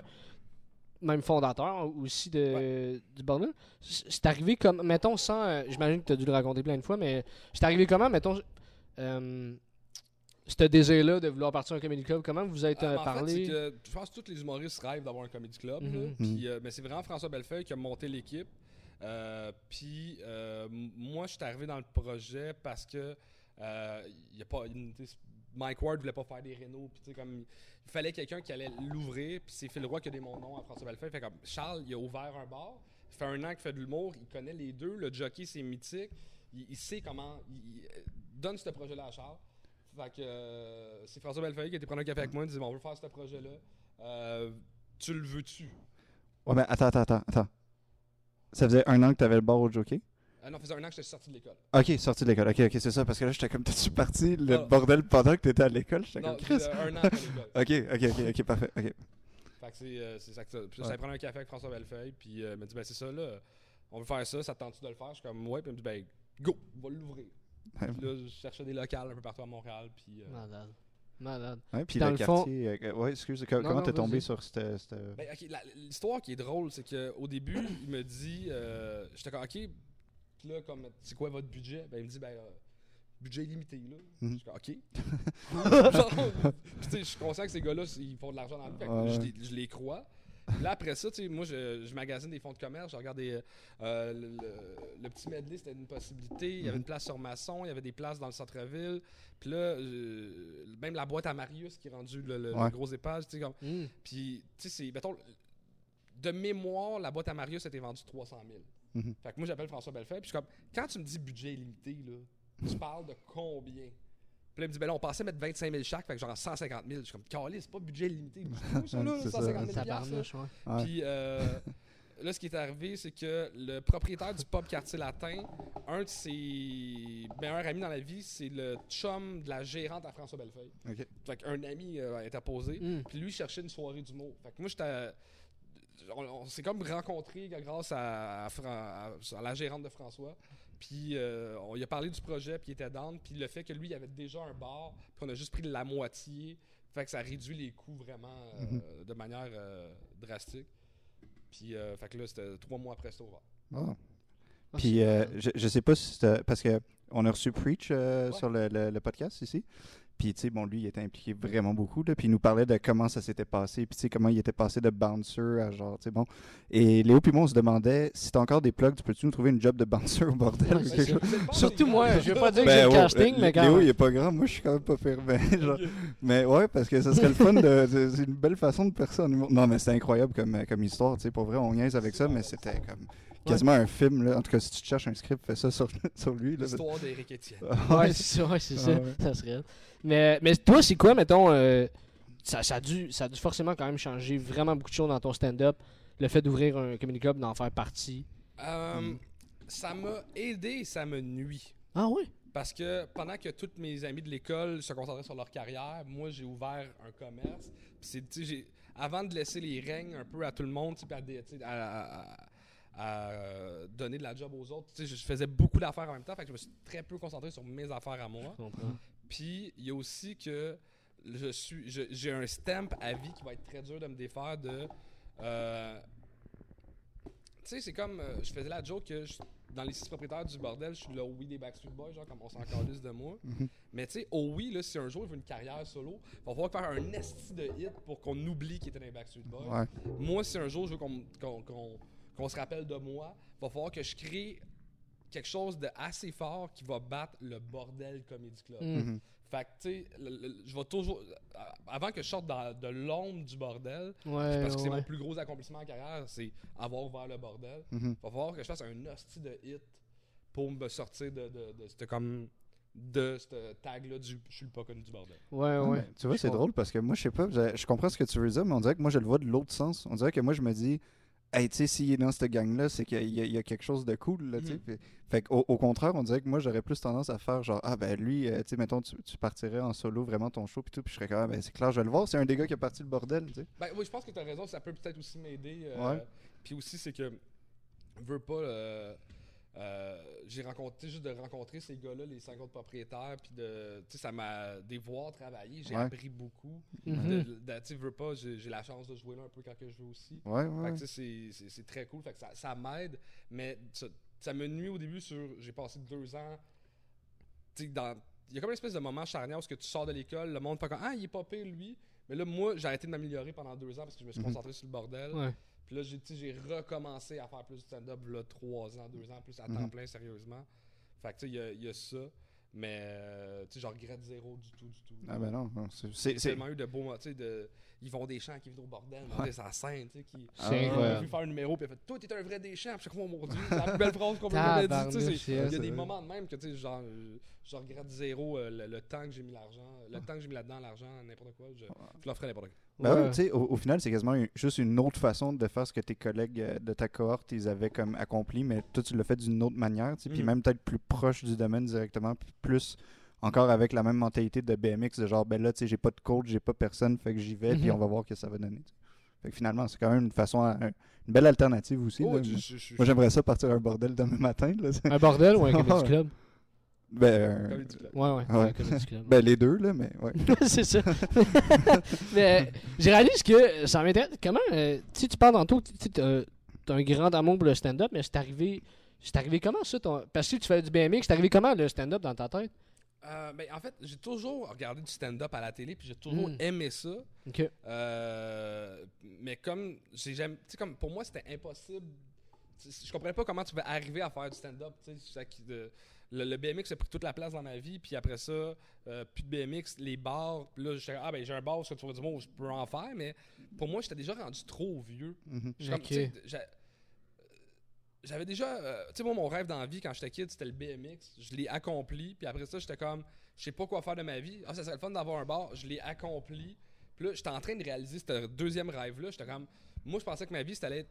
Je vais ouvrir de plus en plus de commerces, euh, Mhm. d'autres bars. Puis j'avais. euh, mes mentors dans les bars, euh, c'est des gars qui avaient peut-être une quinzaine de bars à Montréal. Qui, les gars, étaient super cool, bien organisés. Il y a une belle philosophie d'entreprise. Puis j'étais comme, hey, je vais mener la même vie que ces gars-là. Mhm. C'est une belle vie, quand- un peu alternative, mais très business. Puis ce que j'aimais des bars et de la restauration, c'est que faut que tu sois près des gens parce que, tu sais, il y a une raison pourquoi il n'y a pas de chaîne comme McDonald's, mais de bars. Mhm. Les bars, faut que ça soit. Pro- avec- faut que ça connecte avec les gens du quartier. Il y a comme quelque chose de très beau, très euh, démocratique, très de- axé sur le peuple. Mhm. Tu sais, j'étais un gars Ouais. qui est d'une famille de classe euh, moyenne, vraiment. Puis j'ai toujours. Pour moi, c'est faire quelque chose pour le peuple. Tu sais, les riches, ils me tapent ses dents. Mhm. ça. Ouais, ouais, la petite communauté de quartier, tout. Ouais. Puis euh, c'est que moi, dans, c'est ça, je pensais pas. Tu sais, je dis, je vais aller faire les auditions parce que quelqu'un m'a dit d'aller faire les auditions, mais j'étais comme, ma vie était setée. là. J'étais comme, j'étais déjà chanceux, j'ai réalisé un rêve. Je t'en réalise un deuxième qui est ouvrir un bar.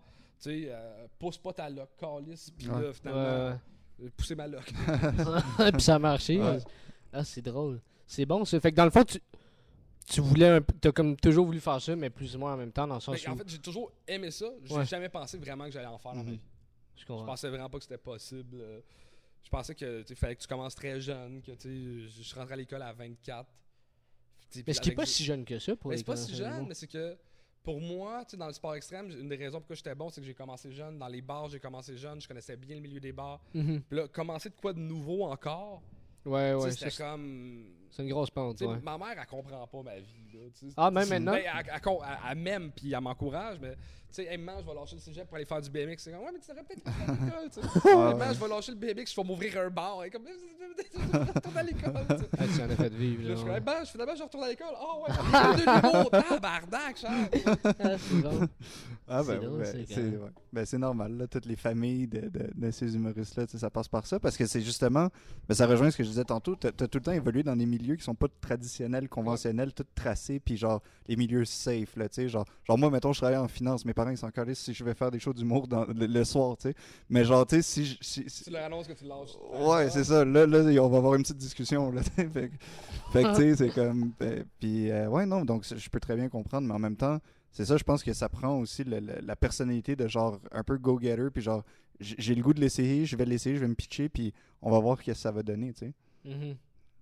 Ouais, définitivement. J'ai quand même été chanceux d'a- d'avoir des parents qui, euh, qui, qui m'encourageaient. comme, Ils m'ont jamais. euh, J'avais une mère qui s'inquiétait, que je Ouais. voyais qu'elle s'inquiétait, mais qui, qui me faisait confiance puis qui, euh, qui, qui- qui me laissait vivre euh, ces, ces belles expériences-là. là. Ben oui, Ouais, ouais. c'est ça qu'il Ouais, faut. c'est- ouais, c'est sûr, ça aide quand même. Ça, ça aide. T'as-tu euh, t'as-tu des inspirations autant au Québec ou ailleurs, mettons, qui ont. euh, Euh, J'aime beaucoup. Un de mes humoristes préférés, c'est Doug Stanhope.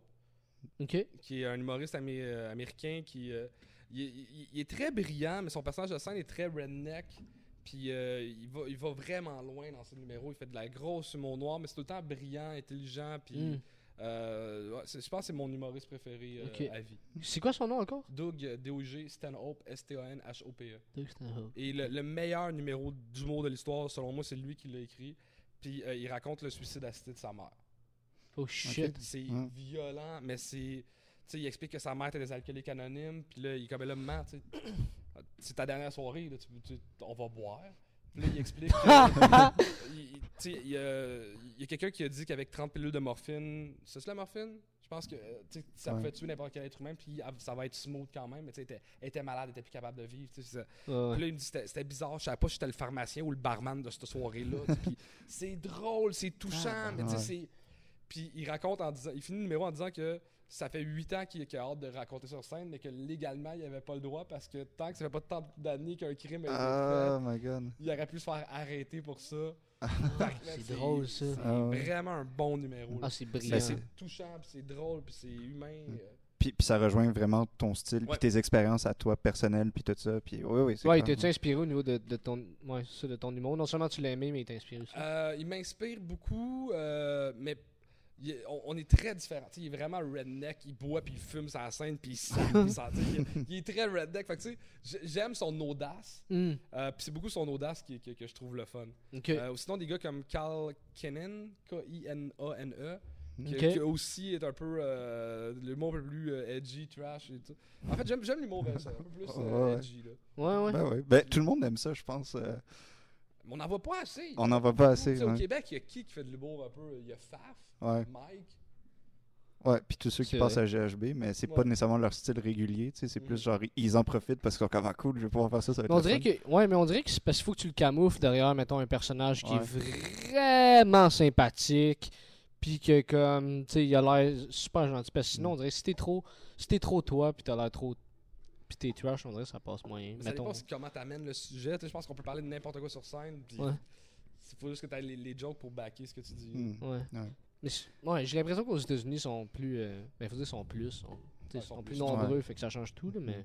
Ils, ont- ils sont plus acceptés. Tu sais, ils acceptent plus, mettons, ce genre d'humour-là. Ouais, mais le stand-up, ça fait le plus longtemps que c'est dans leur culture. C'est ça. C'est ça, ouais. Mhm. Ouais. Puis euh, sinon, euh, t'as-tu des, euh, des conseils en tant qu'humoriste et en tant que prof euh, d'école euh, de l'humour? T'as-tu des conseils pour tous ceux qui commencent ou Faites ceux... pas ce job-là. Faites du BMX euh, trava- t- être, être travaillant, puis euh, pas avoir peur de demander du booking, pas avoir peur de. Parce que c'est. On est tellement beaucoup que t'as pas le choix un peu, pas de jouer du coude, mais tu sais, de faire, de lever la main comme, hey, Ouais. je, je suis drôle, puis. Je donnerai pas son nom, mais il y a quelqu'un qui m'a qui, tu qui commence en humour, puis il m'a envoyé son numéro pour que je donne des conseils, puis c'est ton premier numéro, puis t'as même pas appris ton texte, tu lis des notes, puis à chaque fois que tu finis, tu sais, je suis comme, travaille, tu Mhm. arrive prêt, arrive bon, euh, tu Mm. c'est sûr qu'au début, quand tu commences, t'as pas beaucoup de show, fait que tu teste tes jokes à tes amis, puis déjà, tu vas faire un ménage là-dedans sur qu'est-ce qui est drôle, pas drôle, puis si une joke marche pas, puis ça fait six fois que je te vois en faire encore dans les bars, c'est que Ouais. T'as pas écrit de nouvelles jokes. Là, ça- euh, d'être travaillant, d'être persévérant, de lever la main, puis euh, d'essayer d'être une bonne personne aussi. Mhm. Mhm. Ouais. Ouais, ouais, c'est vrai. on- Il y en a qui l'oublient, ça, je pense. Ouais, il y en a qui l'oublient. Oh, oui. C'est c'est important quand même. Ouais. Y a-tu des. euh, pour continuer cette note-là, y a-tu des, euh, euh, des livres ou des trucs que t'as regardés ou des trucs qui t'ont inspiré, mettons, dans ton humour, que t'as- ou pas nécessairement qui sont venus chercher toi, mais que tu t'es dit, hey, tabarnouche, c'est hot, ça, niveau créatif ou? Euh, ben, le documentaire que je t'ai parlé tout à l'heure sur, euh, ouais. Six Days to Her. C'est Euh, où ça? C'est c'est sur quel? il est sur YouTube, je pense. Ah oui? Euh, sinon, je. Je pourrais pas te dire s'il y a vraiment des. des euh, J'ai souvent essayé de lire des livres sur la créativité et tout ça. Puis honnêtement, à un moment donné, c'est. On essaie de trouver la solution pour être créatif, mais c'est facile à être créatif. Dans le sens, il faut juste que tu. Écris n'importe quoi, il y a de quoi de bon qui va sortir. Puis Mhm. après ça, oui, des petites techniques comme d'écrire par mots-clés, puis de faire des, des, des lignes. Comme il y a plein de techniques, mais euh, je pense que la, la plus belle technique, c'est juste d'aller voir des œuvres qui sont différentes, puis ça va t'inspirer. Mhm. De, Ouais. toujours écouter des films où ce que le, le- le- le- beau gars sort avec la belle fille, puis finalement, ils ont une famille. C'est, c'est- ton cerveau, il l'a- il l'a vu mille fois. Va voir des affaires bizarres, va voir des expositions fuckées, va écoute de la musique weird, écoute des, des, des- écoute des podcasts où ce que tu vas voir du monde qui pense différemment, qui pense, puis ça va t'amener à penser différemment, puis à penser intelligemment, d'une autre manière. Puis je pense que c'est plus là que vraiment les, les livres de. Tu sais, comme il y en a qui ils écrivent à chaque jour, puis il y, en a plein de petits trucs, mais ah, je pense que c'est de, de voir des affaires différentes, c'est le meilleur conseil que je peux donner. Ouais, ok. Ouais, c'est un bon conseil. Nice. Vraiment, c'est un très bon conseil. T'avais-tu euh, t'avais-tu d'autres choses que tu voulais parler, toi, Sacha? Ben, c'est sûr, mais écoute, euh, moi, ça faisait pas mal le tour euh, pour cette fois-ci. Tu reviendras. écoute. Ouais, ouais, ouais. Quand Ouais. tu veux, c'était vraiment cool. Euh, y a-tu des affaires que. Ben là, je sais que c'est une période de. Allez de- liker ma page. Ouais, c'est de recommencer mon vlog, c'est quoi les potins dès que le, le confinement. Ah, euh, that's it. Cool. commence. Ok. Elle est arrivée comment cette idée-là de faire ça? Euh, J'aime beaucoup euh, Andrew Schultz, qui est un humoriste à aller voir que j'aime Ouais. beaucoup. Ouais, ouais. Euh, il a fait un TED Talk aussi que- qui parle de, de- de- justement de, de l'inspiration puis la créativité. Et euh, c'est un gars que j'aime beaucoup. Puis lui, il y, en a, il y avait un genre de vlog, mais c'est lui c'est qui fait son, one- son one-man show dans chaque ville. Puis il filme un peu son crowd work au début, puis les affaires de la ville. Puis c'est comme, ah, il y a de quoi à faire au Québec, à la sauce québécoise. Puis euh, j'ai appris à vlogger puis à faire du montage. Puis, Ah, nice. euh, puis je dis tout le temps, c'est quoi les potins? Fait qu'on a décidé d'appeler ça, c'est quoi les potins? Ah, c'est très cool. Ah, c'est Très, cool. très cool. Fait qu'on va voir ta page Facebook. Puis, euh, ouais. T'as dit tantôt, j'ai de- d'y repenser, puis je voulais en parler. T'as écrit un livre. Ouais, le dictionnaire des vedettes. Ok, oui, c'est ça. Ouais, c'est c'est ce ça. livre-là que tu parlais. Ok, j'avais pas fait le lien, je pense que tu parles d'un autre livre. Non, Ok, c'est- J'étais comme t'as sorti une biographie, ça a été Ouais, j'ai sorti mais- ma propre biographie. ça a été malade. Très nice. Ben, Charles Deschamps, merci beaucoup d'être venu. je sais Merci même, on n'a beaucoup. pas le droit en temps de COVID. Ben non, c'est ça, mais euh, c'était vraiment, vraiment, vraiment très, très cool. Et félicitations, c'est un, un cool projet de, de créativité dans un podcast.